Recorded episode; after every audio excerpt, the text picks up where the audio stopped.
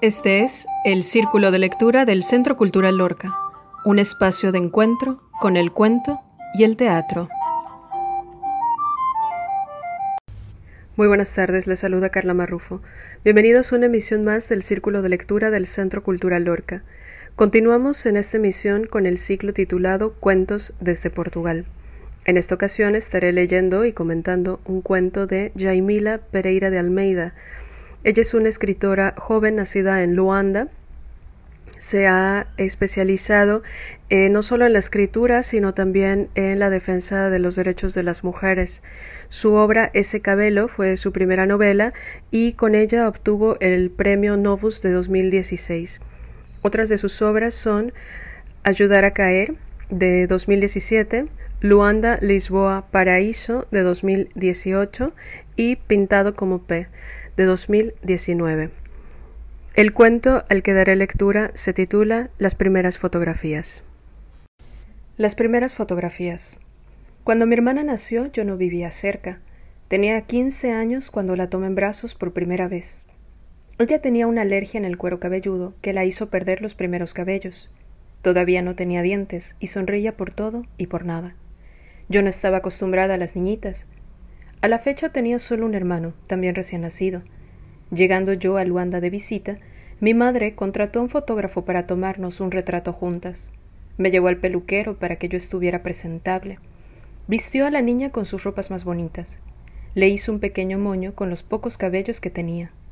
Se vistió para la sesión fotográfica con un traje africano tradicional que encargó a un sastre de la costa de Marfil.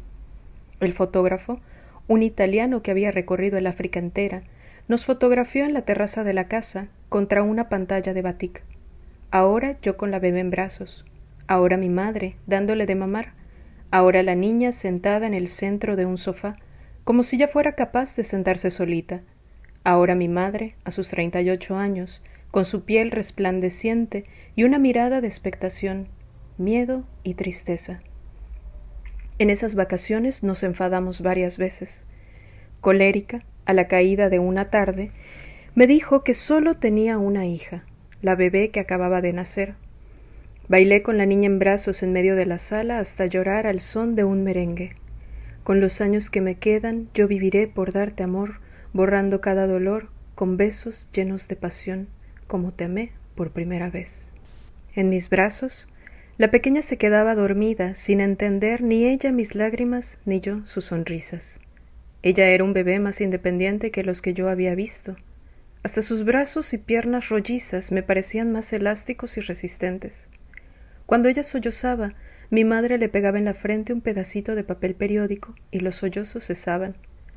Antes de que me fuera, la niña ya casi aguantaba la cabeza. Era bien dispuesta. Ya comía harina de mandioca cocida en agua hervida y papaya aplastada con un tenedor. Regresé de Luanda pasado un mes, dejando atrás el departamento de mi madre, que siempre conocí como una casa de mujeres. Había vivido en ella una de sus hermanas solteras, que en otras vacaciones yo fingía no observar mientras ella se vestía recién salida de la ducha, con el sexo escurriendo gotitas de almíbar de azúcar de la maraña de pelos rizados. Ella también parecía una niña. Mojaba el entarimado con sus piececitos de geisha descalzos mientras me decía que las mujeres se prefieren pequeñas como la sardina. A mí me espantaba que ella fuera tan peluda, fijándome la línea vertical de pelos negros que le iba del ombligo al pubis. Se secaba y se vestía frente a mí con una toalla de manos, muy rápida y expertamente.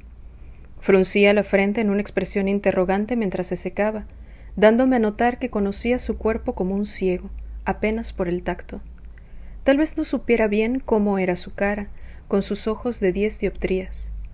Una vez seca, pero todavía desnuda, pegando la nariz al espejo, se pasaba un lápiz negro por los ojos. Usaba unos vestidos ligeros que le dejaban las rodillas de fuera, más oscuras que las piernas, casi moradas. Al final, se frotaba aceite de coco en los talones, poniendo los pies encima de la orilla de la cama, como una bailarina que calzara sus zapatillas de puntas. Se liberaba un perfume en el cuarto, un olor a madera perfumada, que era el olor de las mujeres adultas. Por la casa, en ese verano y a lo largo de los años, pasaron también amigas a llorar desamores, fumadoras de uñas pintadas de rojo que usaban oro indiano y sandalias con brillantes, para quienes los niños de la calle iban, a pedido de mi madre, a la esquina a comprar gaseosas y plátanos asados. Mujeres de camino a su futuro, en las noches en que habían perdido los sueños y quedado con los hijos a su cargo, o habían sido abandonadas por los maridos, u otras, avergonzadas porque no pudieron embarazarse, tomadas por estériles e inútiles, mujeres que morirían precozmente de cáncer y dejarían huérfanos a los hijos que a esas alturas eran su carga.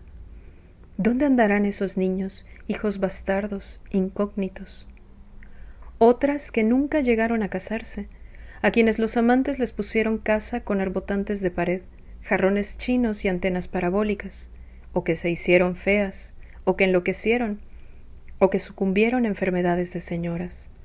De noche, mientras yo fingía haberme quedado dormida, acostada en una estera en el suelo de la sala, conversaban unas con otras sobre atrevimientos sexuales, recordando tiempos felices con sus hombres, sin embargo, en cierta parte gozando ya del alivio que sigue a la irrupción de la tristeza. Él tenía una picha tan grande que a veces parecía que hasta ya no podía entrar más. Yo a veces estaba tan adolorida que llegaba a metérmela en la boca, frases que ya nunca me saldrían de la cabeza y que ahora me parecen tan inocentes. Sin embargo, en el verano de las primeras fotografías, las habitantes de la casa eran solo dos, en un cuadro que no me incluía. El bebé y mi madre. Antes de venirme, ella me dio el rollo de dispositivas tomado por el fotógrafo, para que yo revelara las fotografías en Lisboa. Este agosto fue el turno de mi madre de pasar las vacaciones en mi casa por primera vez. Vino por cuatro días y durmió en la sala, donde le hice la cama en el sofá con una cobija que se robó del avión. Cocinamos funge de cabidela, un guisado de pollo, y le enseñé a asar calabacines.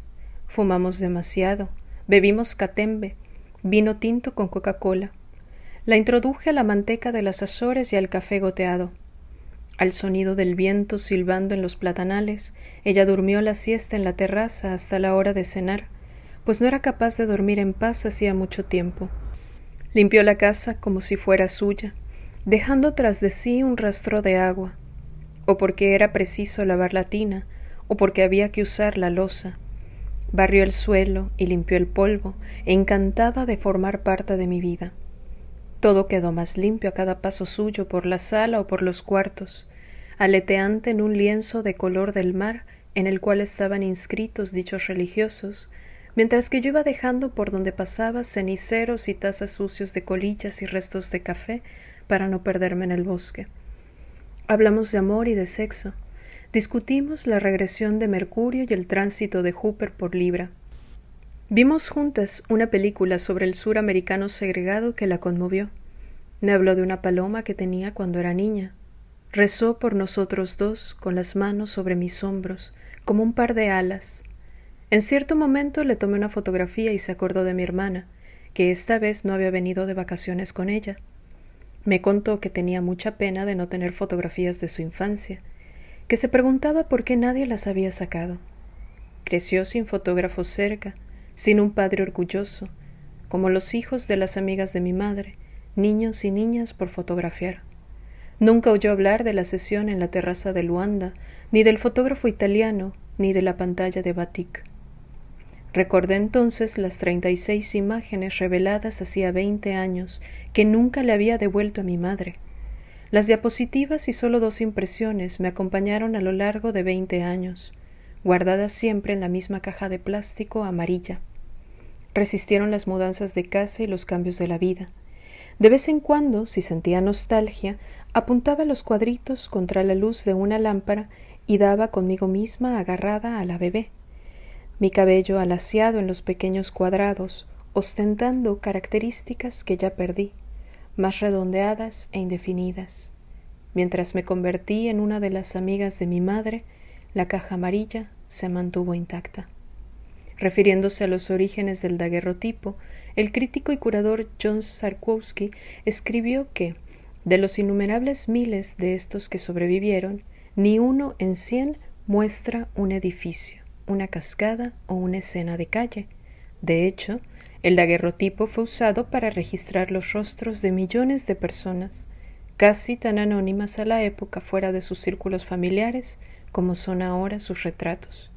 Después de Daguerre, todas las familias adquirieron un pasado visual, un vínculo tangible con la historia de la especie humana. Mi madre manoseó por horas las fotos del fotógrafo italiano después de que digitalizamos las diapositivas y las mandamos a imprimir a tiempo para que ella se las llevara consigo al terminar las vacaciones. No solo importaba poder verlas una y otra vez, sino poder tocarlas, volver atrás, observarlas de cerca, como su hermana se aplicaba el lápiz negro al espejo. He ahí el cabello de la pobre de mi hija, fue la frase que más repitió. Yo tan joven, yo era muy linda, suspiró, como si estuviera ante un portal. Por instantes, veinte años después, se le antojaba entrar en su retrato y consolar a la madre soltera que había sido. Había olvidado por completo las imágenes y la sesión fotográfica, el fotógrafo y el traje que estrenara aquel día. A partir del presente fue como si nunca hubiese sucedido, lo que es siempre en parte verdad en relación con el pasado. Sobraron humos de culpa, pero no la pose, y mi hermana, mientras tanto, era una mujer. Si un pasado visual se puede pegar a nuestra imaginación, sustituyendo los hechos, volver a ver las imágenes que olvidamos que nos tomaron puede hacernos dudar de que estuvimos vivos. Su alegría de madre fue poder construir para mi hermana un álbum de infancia hecho a partir de ese único rollo olvidado, como si sintiera que de ese modo la rescataba de veinte años de olvido, haciendo de ella, al mismo tiempo, una mujer existente. Al lado de mi hermana, en una de las fotografías, mi sonrisa esconde una mueca asustada, como si fuera yo la que hubiese acabado de ser madre y estuviera en pánico. Y todas las sonrisas fotografiadas de mi madre son perfectas, blancas y teatrales. Esto fue las primeras fotografías de Jaime Pereira de Almeida en la traducción de Pilar Obón y Martín López Vega. Espero que lo hayan disfrutado. Como habrán notado, se trata de un cuento que sobre todo se sustenta más que en las acciones, en la rememoración o en la evocación de ciertos pasajes de la infancia, de ciertos episodios en la vida del pasado de los personajes y en lo particular de la mujer que se encuentra narrando y recordando a partir de las fotografías ese evento que detona o parece detonar toda una serie de imágenes del pasado, de su vida, de los personajes que poblaron su infancia en la casa de la madre soltera y de cómo a partir de ahí se fue entretejiendo parte de su historia vital y de su historia familiar.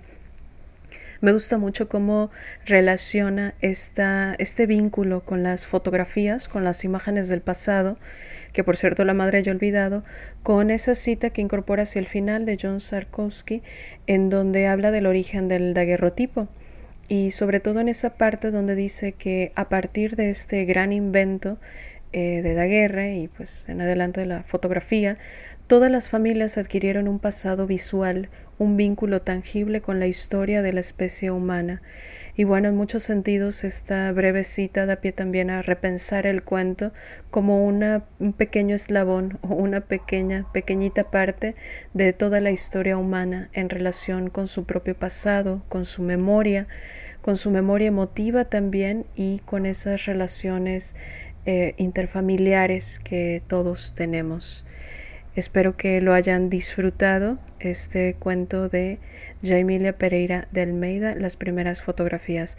Se despide de ustedes Carla Marrufo y nos escuchamos en la siguiente emisión de este ciclo dedicado al cuento portugués.